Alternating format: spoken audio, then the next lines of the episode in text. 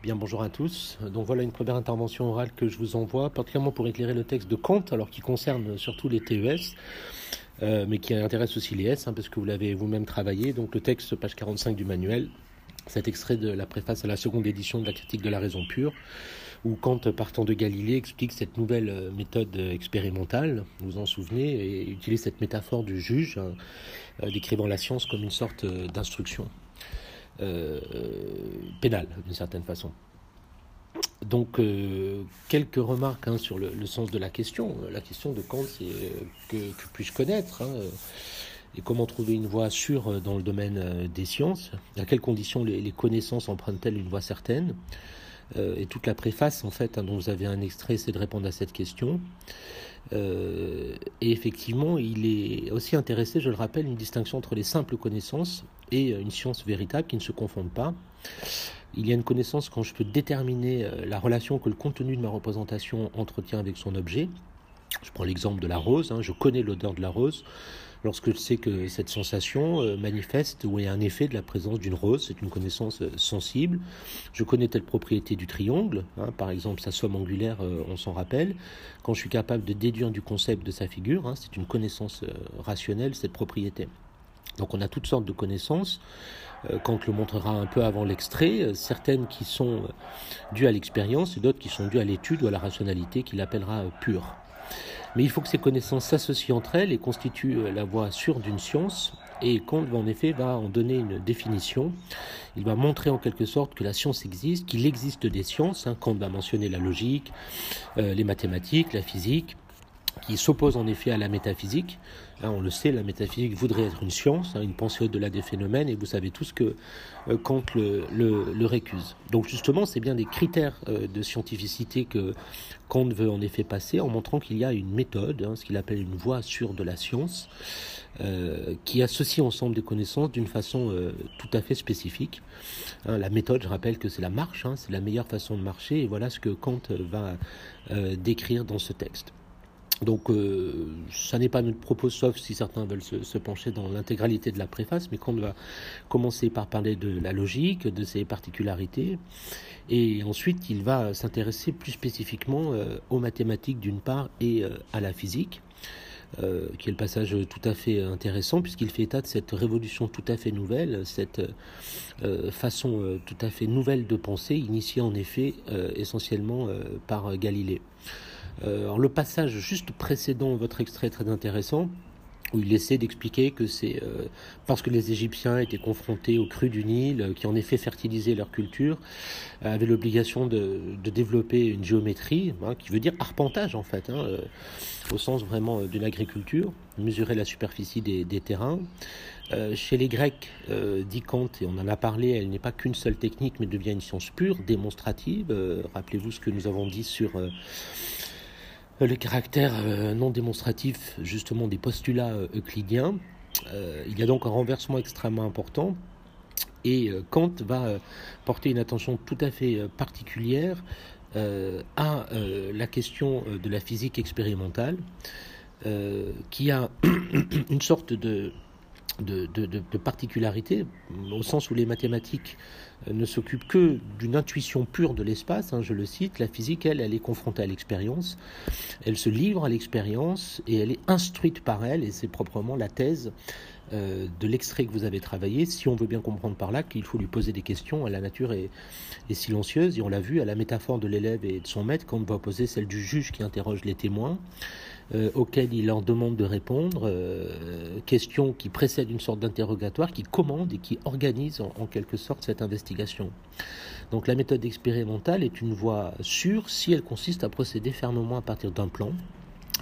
Il y a le caractère universel et nécessaire des lois, mais qui ne peut être fondé que sur des principes a priori hein, que la raison met dans la nature, pour reprendre le texte, et à partir duquel va être élaborée une hypothèse expérimentale. Donc il y a le principe de causalité, par exemple, qui fonde la connaissance de la nature. C'est une condition de possibilité de, l'expérimentation. La méthode expérimentale n'est pas un, degré de zéro, euh, comme le serait l'expérience passive. Elle est une théorie matérialisée hein, qui prend les devants et qui construit son objet à travers le protocole expérimental. Donc les noms mentionnés sont très célèbres, Torricelli et Stahl pour une part, Galilée bien sûr, et aussi Bacon un peu plus plus haut dans le texte, qui sont les fondateurs de cette science moderne une révolution euh, tellement avantageuse de la manière de, penser euh, scientifiquement, dit raconte, euh, par laquelle la, physique expérimentale est sortie, dit-il, d'une longue période de tâtonnement. il nomme réellement les fondateurs, hein, les inventeurs, les inventeurs pardon, de la science. Il montre le caractère historique de ces exemples dont la philosophie devrait bien s'inspirer. Alors, quelques remarques. Hein. Bacon est un précurseur. On a parlé du novum organum, de cette métaphore, vous vous en souvenez, de, l'abeille, euh, qui justement accorde une importance très grande à, l'expérimentation et permet de, soumettre en effet la nature à la question au sens, euh, on va dire, euh, d'une torture, puisque c'est ce que le mot voulait dire. Il faut une initiative de la pensée qui ne reste pas dans son abstraction seule, mais qui n'est pas non plus dans l'immédiateté des impressions sensibles. En ce sens-là, vous le savez, Galilée est fondamental. Hein, c'est le, découvreur de la loi de la chute des corps euh, qui va objecter, euh, en découvrant le principe d'inertie notamment, à, toute la tradition aristotélicienne. Euh, et ainsi, pour Galilée, l'expérimentation n'est pas une simple accumulation, on l'a vu, d'observations passives, mais une démarche volontaire. Elle se déduit d'hypothèses aussi mathématiques, hein, qui supposent un esprit détaché des évidences de l'expérience première. Et ces hypothèses vont présider à la conception, à la mise en œuvre et à l'interprétation des expérimentations. Ce sont les, les fameux, les, les fameux pardon, plans inclinés hein, euh, pour euh, effectivement euh, montrer le, principe d'inertie. Alors en effet, Aristote lui pensait que les corps pesants, hein, ce qu'il appelait les, graves, tombaient d'autant plus vite qu'ils sont lourds, et Galilée va montrer au contraire qu'ils ne rencontrent pas de résistance extérieure, ils tombent tous à la même vitesse, euh, ce qui est contre-intuitif, euh, on le comprend bien, et les différences qu'on observe sont liées en effet à la résistance extérieure que rencontrent les corps dans leur chute. Hein. Euh, le rapport entre la différence des vitesses et la résistance extérieure est d'ailleurs en fait suggéré par le fait que certains corps vont rester à la surface des liquides dans lesquels ils tombent, tandis que d'autres vont s'y enfoncer. Vous avez peut-être vu l'exemple de la glace dans le documentaire. Et en effet, ça ne serait pas le cas si la résistance était nulle. Donc la grande difficulté pour Galilée, c'était justement de constituer un espace entièrement vide. Nous pouvons le faire maintenant techniquement, soit en allant dans l'espace, soit en créant en effet des, euh, cylindres de vide. Il en existe un notamment euh, euh, très célèbre en, Allemagne. Et comme cette difficulté est insurmontable techniquement, Galilée va apporter une solution qui consiste à la contourner en prenant deux milieux de résistance différentes et en comparant les différences de vitesse entre deux corps des objets de même forme, vous l'avez vu dans le documentaire, mais de poids inégal, qui tombent euh, dans, l'un puis dans l'autre milieu, par exemple, dans l'eau, dans l'air. Euh, et il va montrer que si leur vitesse se rapproche à mesure que la résistance est moindre, on peut conclure, euh, on peut faire l'hypothèse que cette différence est rigoureusement nulle si la résistance est aussi absolument nulle. Donc pour réaliser cette expérience, en effet, Galilée va utiliser un plan incliné euh, j'avais trouvé une citation de, Galilée pour me donner l'avantage d'observer des mouvements aussi longs que possible, en lesquels la résistance du milieu altère beaucoup moins l'effet de la simple pesanteur. J'ai imaginé de faire descendre les mobiles sur un plan faiblement incliné, au-dessus de l'horizontale, et sur lequel, tout aussi bien que dans la chute verticale, les corps graves de poids différents font voir comment ils se comportent. Donc Galilée choisit lui-même ses poids et fait apparaître que le temps mis par ces deux corps à descendre le long de ce plan euh, se rapproche d'autant plus que la résistance de l'air est diminuée si on, on amoindrit l'inclinaison du plan. Donc cette expérience est entièrement pensée à partir de l'hypothèse initiale à laquelle il apporte une confirmation en déjouant les certitudes sensibles communes, l'évidence, l'expérience. Euh, Galilée est réputé pour répéter des centaines de fois ses, expériences et il va établir l'idée de, chute libre, qui est un mouvement uniformément euh, accéléré, rappelez-vous les petites cloches dans le documentaire, et que la vitesse des corps est, est proportionnelle au temps de la chute. Il n'y a pas d'expérience scientifique, on comprend bien, donc c'est la thèse de Kant sans un accord préalable de la raison avec elle-même. Alors pour Torricelli aussi extrêmement important, donc 1643, disciple d'ailleurs de Galilée, euh, Torricelli remplit un tube de mercure, le retourne au-dessus d'une cuve contenant elle aussi du mercure, et le niveau du mercure dans le tube reste au-dessus de son niveau dans la cuve, 760 euh, mm, je vous l'épargne. Et cette différence ne varie pas en fonction de la section du tube, de son inclinaison, etc. Et cette expérience, j'en ai parlé, va révéler l'existence de la pression atmosphérique, confirmer l'existence du vide, alors que Aristote disait que la nature avait horreur du vide, aussi longtemps qu'aucune expérience ne prouve l'existence euh, d'une matière qui emplisse le vide apparent. Donc elle permet la création de ce qui s'appellera le baromètre, hein, cette expérience euh, extrêmement importante d'ailleurs, sera reprise par Pascal.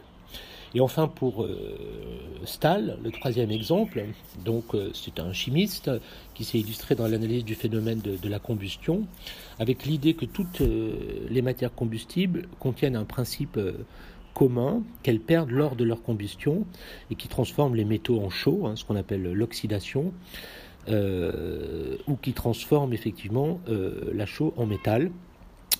Donc cette idée très importante va être admise par tous les, chimistes et cette théorie, même si elle est encore euh, discutable, puisque finalement c'est l'oxygène, hein, c'est Lavoisier qui montrera que le rôle euh, dans la combustion ou ce qui rend possible la combustion, c'est en effet euh, l'oxygène. Mais enfin, il y a une tentative d'unification extrêmement importante que Kant va relever dans ce texte.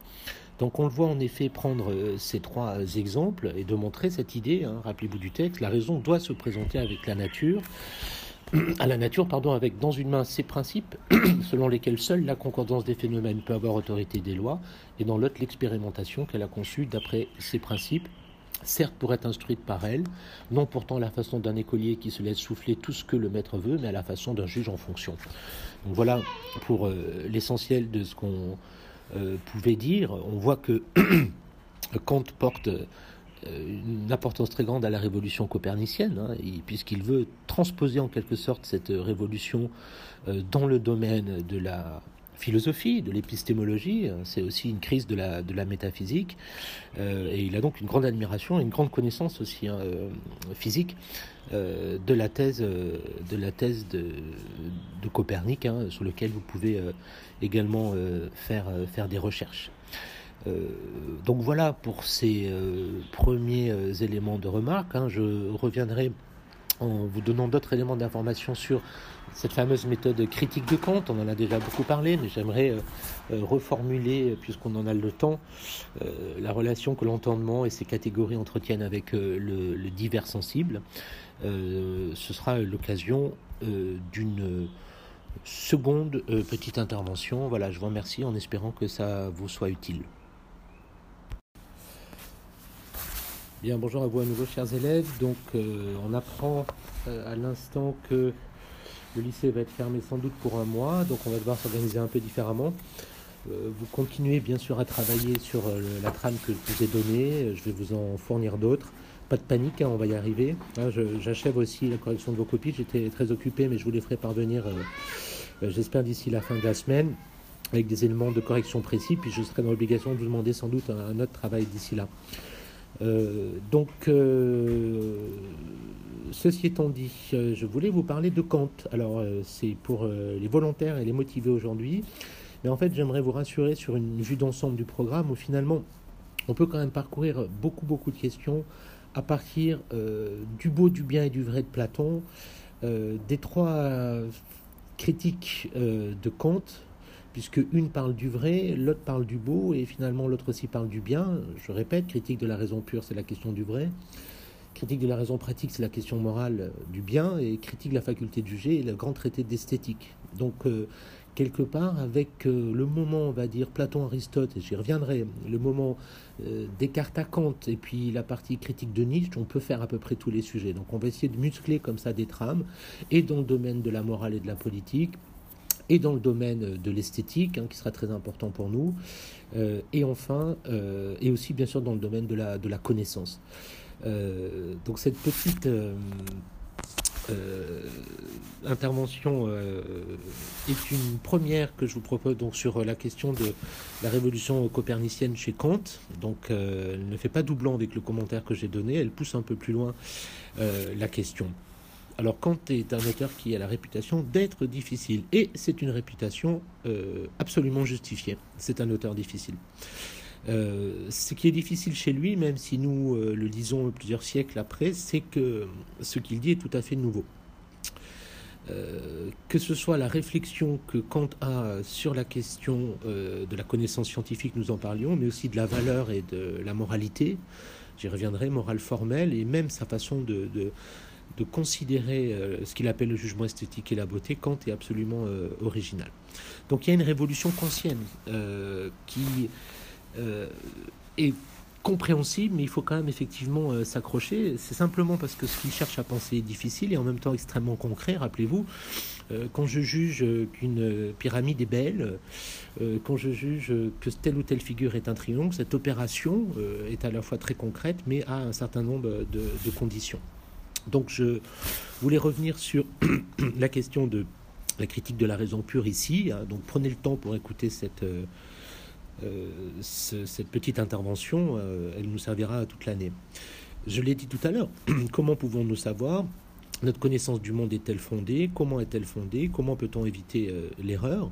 Alors on connaît un peu la solution cartésienne qui inaugure en effet la philosophie du sujet, du sujet connaissant, mais pour lequel finalement la connaissance repose sur l'évidence des idées claires, distinctes, non trompeuses, comme celle du cogito, l'expérience qu'il fait de sa propre réflexivité, mais aussi sous la certitude que Dieu, n'étant pas trompeur et ayant créé notre entendement, euh, peut nous conduire, si, hein, c'est la raison dogmatique, euh, si nous utilisons la bonne méthode, à une connaissance en quelque sorte absolue.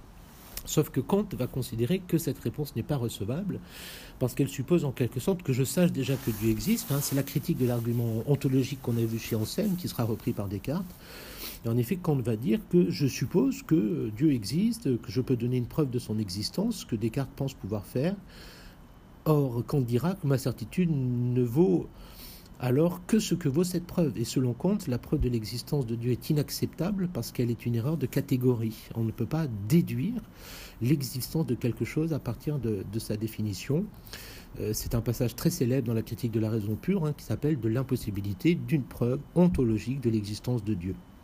Donc effectivement, Descartes prend l'existence pour une sorte de prédicat, alors que la copule, c'est-à-dire le verbe être dans un jugement du type Dieu existe ou Dieu est tout-puissant, n'est pas un prédicat. Euh, on ne peut pas déduire une existence. Une existence, ça s'expérimente, on en fait l'expérience. Euh, l'autre réponse euh, très importante au moment où Kant écrit est celle des empiristes à propos de la connaissance, notamment le grand Locke, mais Hume aussi. Nos idées, nos représentations sont liées au monde extérieur, de sorte que l'idée abstraite, par exemple, de table, ressemble à ou est conforme en quelque sorte aux tables existantes. Elle en est une forme de généralisation qu'on obtient par abstraction à partir de toutes les tables dont on a fait l'expérience. Et finalement, c'est ça, l'empirisme. Donc cette réponse pour Kant est insatisfaisante. Euh, et en, ce sens-là, des gens comme Hume vont plus loin que, Locke, euh, au sens où si toutes nos connaissances viennent des sens, euh, on n'a jamais à proprement parler à contact, on n'est jamais en contact avec le monde extérieur, mais seulement avec nos représentations sensibles de celui-ci. Et on a vu que ce que nous voyons est déterminé par notre œil, idem pour ce que nous entendons. Donc en fait, on ne peut pas savoir si nos idées ressemblent aux objets du monde en soi. Il n'y a pas de connaissance de l'en soi euh, au monde extérieur, parce que ça supposerait, pour ainsi dire, qu'on puisse sortir de notre représentation du monde, je crois l'avoir assez répété, sortir de la prison de nos sens euh, pour pouvoir juger euh, de la ressemblance entre notre représentation et le monde.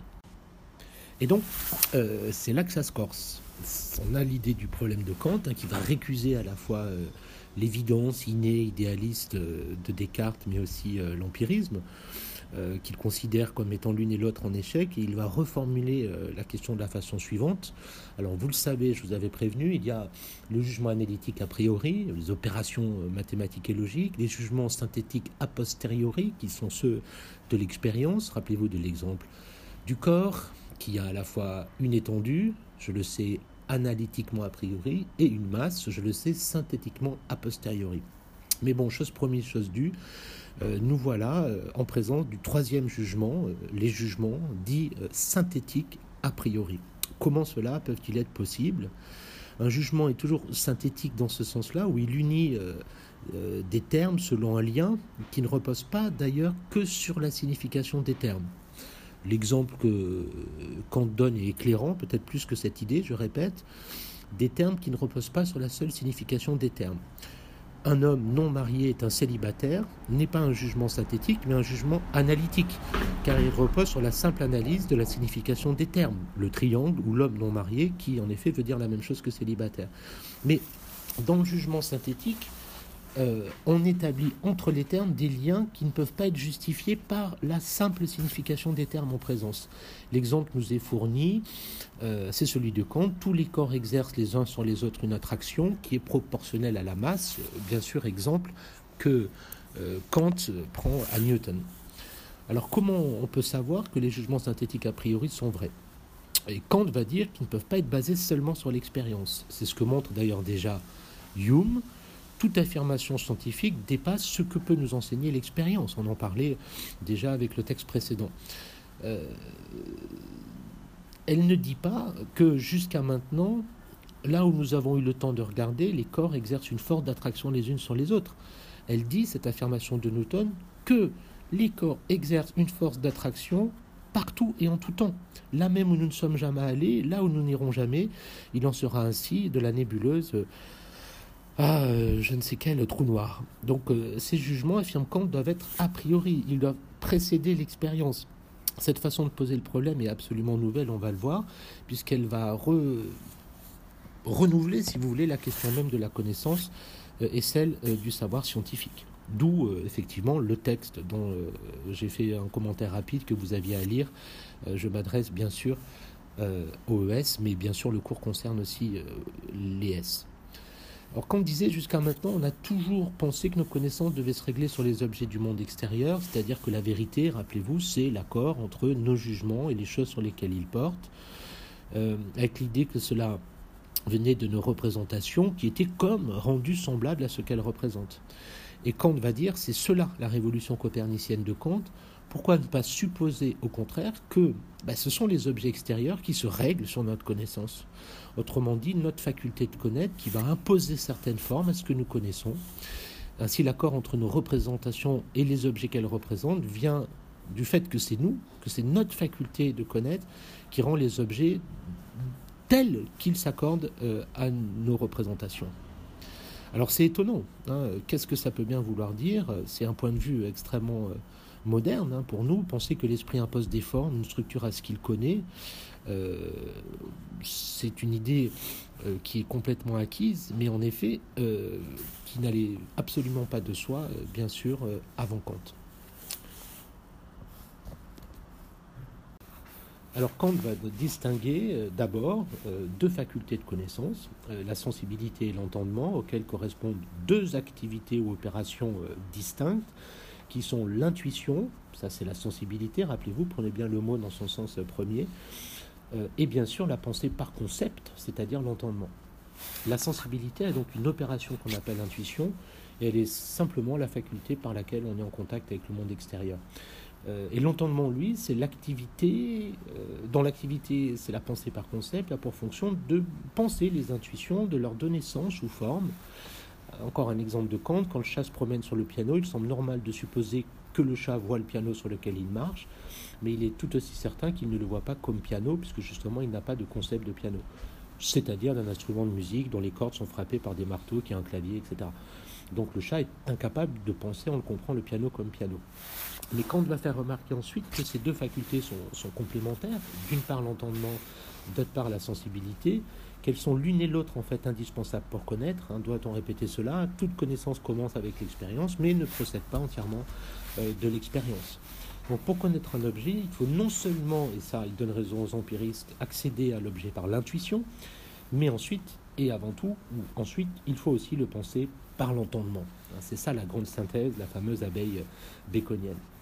Donc la sensibilité chez Kant n'est pas la simple sensation qu'on a vue chez les empiristes, elle n'est pas simplement passive, elle ne se limite pas à recevoir des données qui viendraient du monde extérieur, à partir desquelles l'entendement élabore des idées. Ça c'est ce qu'on voit notamment dans le texte que vous avez euh, de Locke dans votre manuel. Au contraire, elle impose des formes à ce qui nous vient de l'extérieur, elle impose des formes à ce qui n'est pas nous.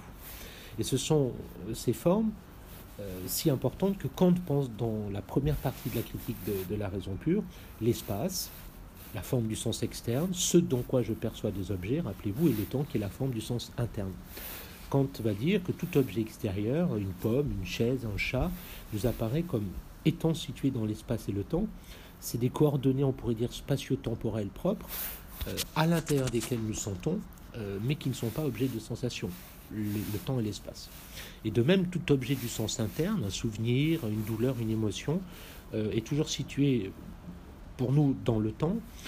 cet objet n'a pas lieu dans l'espace, mais il est un événement, il a un commencement et une fin dans le temps. Et de l'autre côté, bien sûr, ce sera l'objet de l'analytique transcendantale. Les concepts, au contraire, ceux qui produisent de la relation, par exemple, n'ont lieu ni dans l'espace ni dans le temps. Le rapport qu'ils déterminent est éternel, on pourrait dire. Et bien sûr, ce rapport, cette façon de produire des concepts, est vide euh, tant qu'on ne sait pas à quel objet il s'applique.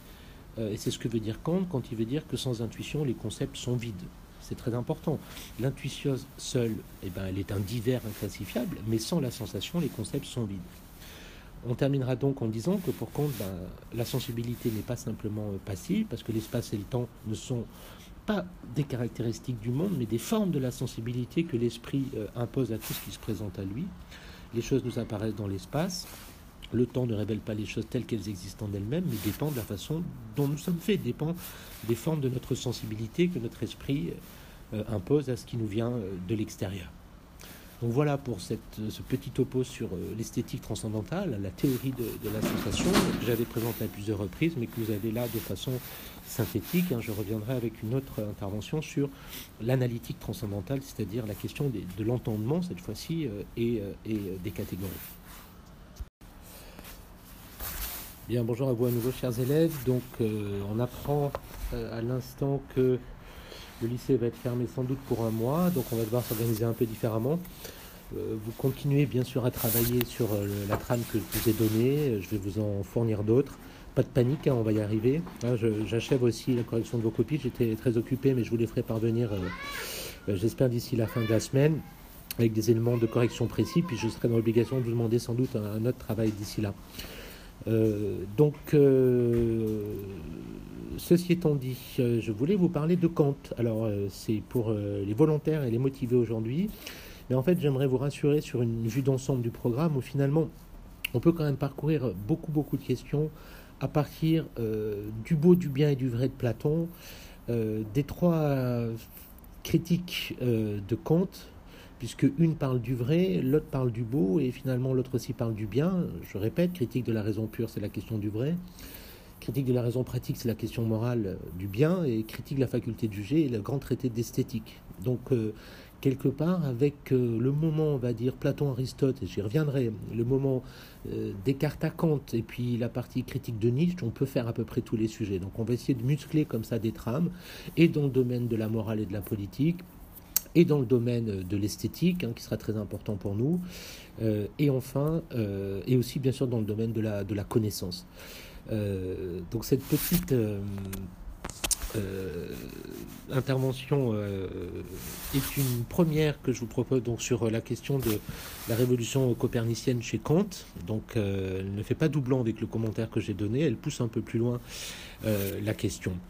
Alors Kant est un auteur qui a la réputation d'être difficile et c'est une réputation absolument justifiée. C'est un auteur difficile. Euh, ce qui est difficile chez lui, même si nous euh, le lisons plusieurs siècles après, c'est que ce qu'il dit est tout à fait nouveau. Euh, que ce soit la réflexion que Kant a sur la question de la connaissance scientifique, nous en parlions, mais aussi de la valeur et de la moralité, j'y reviendrai, morale formelle, et même sa façon de, considérer ce qu'il appelle le jugement esthétique et la beauté, Kant est absolument original. Donc il y a une révolution kantienne qui euh, est compréhensible, mais il faut quand même effectivement euh, s'accrocher. C'est simplement parce que ce qu'il cherche à penser est difficile et en même temps extrêmement concret. Rappelez-vous, euh, quand je juge qu'une pyramide est belle, quand je juge que telle ou telle figure est un triomphe, cette opération est à la fois très concrète, mais a un certain nombre de, conditions. Donc je voulais revenir sur la question de la critique de la raison pure ici. Hein. Donc prenez le temps pour écouter cette euh, cette petite intervention, euh, elle nous servira toute l'année. Je l'ai dit tout à l'heure, comment pouvons-nous savoir? Notre connaissance du monde est-elle fondée? Comment est-elle fondée? Comment peut-on éviter euh, l'erreur? Alors on connaît un peu la solution cartésienne qui inaugure en effet la philosophie du sujet, du sujet connaissant, mais pour lequel finalement la connaissance repose sur l'évidence des idées claires, distinctes, non trompeuses, comme celle du cogito, l'expérience qu'il fait de sa propre réflexivité, mais aussi sous la certitude que Dieu, n'étant pas trompeur et ayant créé notre entendement, euh, peut nous conduire, si, hein, c'est la raison dogmatique, euh, si nous utilisons la bonne méthode, à une connaissance en quelque sorte absolue. Sauf que Kant va considérer que cette réponse n'est pas recevable, parce qu'elle suppose en quelque sorte que je sache déjà que Dieu existe. Hein. c'est la critique de l'argument ontologique qu'on a vu chez Anselme, qui sera repris par Descartes. Et en effet, Kant va dire que je suppose que Dieu existe, que je peux donner une preuve de son existence, que Descartes pense pouvoir faire. Or, Kant dira que ma certitude ne vaut alors que ce que vaut cette preuve? Et selon Kant, la preuve de l'existence de Dieu est inacceptable parce qu'elle est une erreur de catégorie. On ne peut pas déduire l'existence de quelque chose à partir de, sa définition. Euh, c'est un passage très célèbre dans la critique de la raison pure hein, qui s'appelle de l'impossibilité d'une preuve ontologique de l'existence de Dieu. Donc effectivement, Descartes prend l'existence pour une sorte de prédicat, alors que la copule, c'est-à-dire le verbe être dans un jugement du type Dieu existe ou Dieu est tout-puissant, n'est pas un prédicat. Euh, on ne peut pas déduire une existence. Une existence, ça s'expérimente, on en fait l'expérience. Euh, l'autre réponse euh, très importante au moment où Kant écrit est celle des empiristes à propos de la connaissance, notamment le grand Locke, mais Hume aussi. Nos idées, nos représentations sont liées au monde extérieur. Euh, de sorte que l'idée abstraite, par exemple, de table euh, ressemble à ou est conforme en quelque sorte aux tables existantes. Elle en est une forme de généralisation qu'on obtient par abstraction à partir de toutes les tables dont on a fait l'expérience. Et finalement, c'est ça euh, l'empirisme. Donc cette réponse pour Kant est insatisfaisante. et en, ce sens-là, des gens comme Hume vont plus loin que, Locke, au sens où si toutes nos connaissances viennent des sens, euh, on n'a jamais à proprement parler contact, on n'est jamais en contact avec le monde extérieur, mais seulement avec nos représentations euh, sensibles de celui-ci. On a vu que euh, ce que nous voyons est déterminé par notre œil, idem pour ce que, ce que nous entendons. Donc en fait, on ne peut pas savoir si nos idées ressemblent aux objets du monde en soi, il n'y a pas de connaissance de l'en soi, au monde extérieur, parce que ça supposerait, pour ainsi dire, qu'on puisse sortir de notre représentation du monde, je crois l'avoir assez répété, sortir de la prison de nos sens euh, pour pouvoir juger euh, de la ressemblance entre notre représentation et le monde. Et donc, c'est là que ça se corse. On a l'idée du problème de Kant, hein, qui va récuser à la fois l'évidence innée, idéaliste de Descartes, mais aussi l'empirisme. Euh, qu'il considère comme étant l'une et l'autre en échec, et il va reformuler euh, la question de la façon suivante.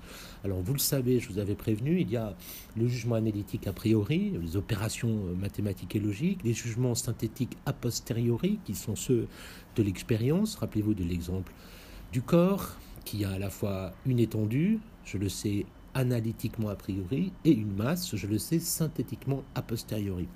Mais bon, chose promise, chose due. Euh, nous voilà euh, en présence du troisième jugement, euh, les jugements dits synthétiques a priori. Comment cela peuvent-ils être possibles? Un jugement est toujours synthétique dans ce sens-là, où il unit des termes selon un lien qui ne repose pas d'ailleurs que sur la signification des termes. L'exemple que Kant donne est éclairant, peut-être plus que cette idée, je répète, des termes qui ne reposent pas sur la seule signification des termes un homme non marié est un célibataire n'est pas un jugement synthétique, mais un jugement analytique, car il repose sur la simple analyse de la signification des termes, le triangle ou l'homme non marié, qui en effet veut dire la même chose que célibataire. Mais dans le jugement synthétique, euh, on établit entre les termes des liens qui ne peuvent pas être justifiés par la simple signification des termes en présence. L'exemple nous est fourni, euh, c'est celui de Kant. Tous les corps exercent les uns sur les autres une attraction qui est proportionnelle à la masse. Bien sûr, exemple que euh, Kant prend à Newton. Alors comment on peut savoir que les jugements synthétiques a priori sont vrais? Et Kant va dire qu'ils ne peuvent pas être basés seulement sur l'expérience. C'est ce que montre d'ailleurs déjà Hume toute affirmation scientifique dépasse ce que peut nous enseigner l'expérience. On en parlait déjà avec le texte précédent. Euh, elle ne dit pas que jusqu'à maintenant, là où nous avons eu le temps de regarder, les corps exercent une forte attraction les unes sur les autres. Elle dit, cette affirmation de Newton, que les corps exercent une force d'attraction partout et en tout temps.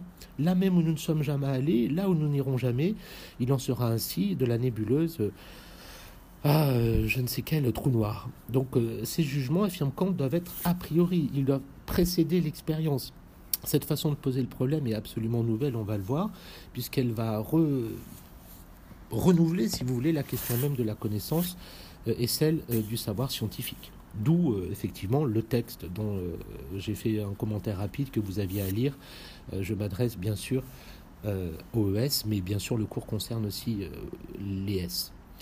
Alors, comme disait jusqu'à maintenant, on a toujours pensé que nos connaissances devaient se régler sur les objets du monde extérieur, c'est-à-dire que la vérité, rappelez-vous, c'est l'accord entre nos jugements et les choses sur lesquelles ils portent, euh, avec l'idée que cela venait de nos représentations qui étaient comme rendues semblables à ce qu'elles représentent.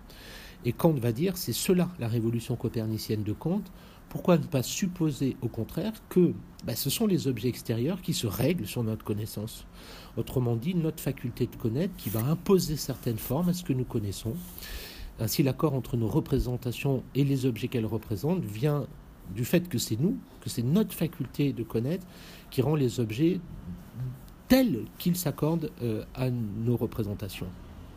Alors c'est étonnant. Hein. Qu'est-ce que ça peut bien vouloir dire? C'est un point de vue extrêmement euh, moderne hein, pour nous. Penser que l'esprit impose des formes, une structure à ce qu'il connaît, euh, c'est une idée euh, qui est complètement acquise, mais en effet, euh, qui n'allait absolument pas de soi, bien sûr, avant Kant.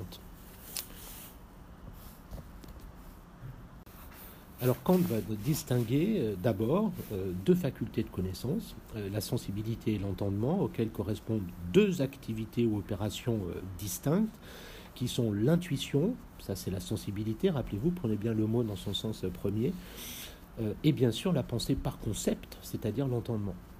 La sensibilité est donc une opération qu'on appelle intuition, et elle est simplement la faculté par laquelle on est en contact avec le monde extérieur. Euh, et l'entendement, lui, c'est l'activité, euh, dans l'activité, c'est la pensée par concept, a pour fonction de penser les intuitions, de leur donner sens ou forme. Encore un exemple de Kant, quand le chat se promène sur le piano, il semble normal de supposer que le chat voit le piano sur lequel il marche, mais il est tout aussi certain qu'il ne le voit pas comme piano, puisque justement il n'a pas de concept de piano, c'est-à-dire d'un instrument de musique dont les cordes sont frappées par des marteaux, qui a un clavier, etc. Donc le chat est incapable de penser, on le comprend, le piano comme piano. Mais Kant va faire remarquer ensuite que ces deux facultés sont, sont complémentaires, d'une part l'entendement, d'autre part la sensibilité, qu'elles sont l'une et l'autre en fait indispensables pour connaître. Hein, doit-on répéter cela? Toute connaissance commence avec l'expérience, mais ne procède pas entièrement euh, de l'expérience. Donc pour connaître un objet, il faut non seulement, et ça il donne raison aux empiristes, accéder à l'objet par l'intuition, mais ensuite, et avant tout, ou ensuite, il faut aussi le penser par l'entendement. Hein, c'est ça la grande synthèse, la fameuse abeille baconienne. Donc la sensibilité chez Kant n'est pas la simple sensation qu'on a vue chez les empiristes, elle n'est pas simplement passive, elle ne se limite pas à recevoir des données qui viendraient du monde extérieur, à partir desquelles l'entendement élabore des idées. Ça c'est ce qu'on voit notamment dans le texte que vous avez euh, de Locke dans votre manuel.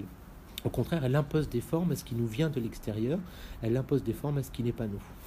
Et ce sont euh, ces formes euh, si importantes que Kant pense dans la première partie de la critique de la raison pure, l'espace, la forme du sens externe, ce dont quoi je perçois des objets, rappelez-vous, et le temps qui est la forme du sens interne. Kant va dire que tout objet extérieur, une pomme, une chaise, un chat, nous apparaît comme étant situé dans l'espace et le temps. C'est des coordonnées, on pourrait dire, spatio-temporelles propres, euh, à l'intérieur desquelles nous sentons, euh, mais qui ne sont pas objets de sensation, le, temps et l'espace. Et de même, tout objet du sens interne, un souvenir, une douleur, une émotion, euh, est toujours situé pour nous dans le temps. Euh, cet objet n'a pas lieu dans l'espace, mais il est un événement, il a un commencement et une fin dans le temps. Et de l'autre côté, bien sûr, ce sera l'objet de l'analytique transcendantale. Les concepts, au contraire, ceux qui produisent de la relation, par exemple, n'ont lieu ni dans l'espace ni dans le temps. Le rapport qu'ils déterminent est éternel, on pourrait dire. Et bien sûr, ce rapport, cette façon de produire des concepts, est vide euh, tant qu'on ne sait pas quel objet il s'applique et c'est ce que veut dire Kant quand il veut dire que sans intuition, les concepts sont vides. C'est très important. L'intuition seule, eh ben, elle est un divers inclassifiable, mais sans la sensation, les concepts sont vides. On terminera donc en disant que pour Kant, ben, la sensibilité n'est pas simplement euh, passive, parce que l'espace et le temps ne sont pas des caractéristiques du monde, mais des formes de la sensibilité que l'esprit euh, impose à tout ce qui se présente à lui. Les choses nous apparaissent dans l'espace, le temps ne révèle pas les choses telles qu'elles existent en elles-mêmes, mais dépend de la façon dont nous sommes faits, dépend des formes de notre sensibilité que notre esprit euh, impose à ce qui nous vient euh, de l'extérieur.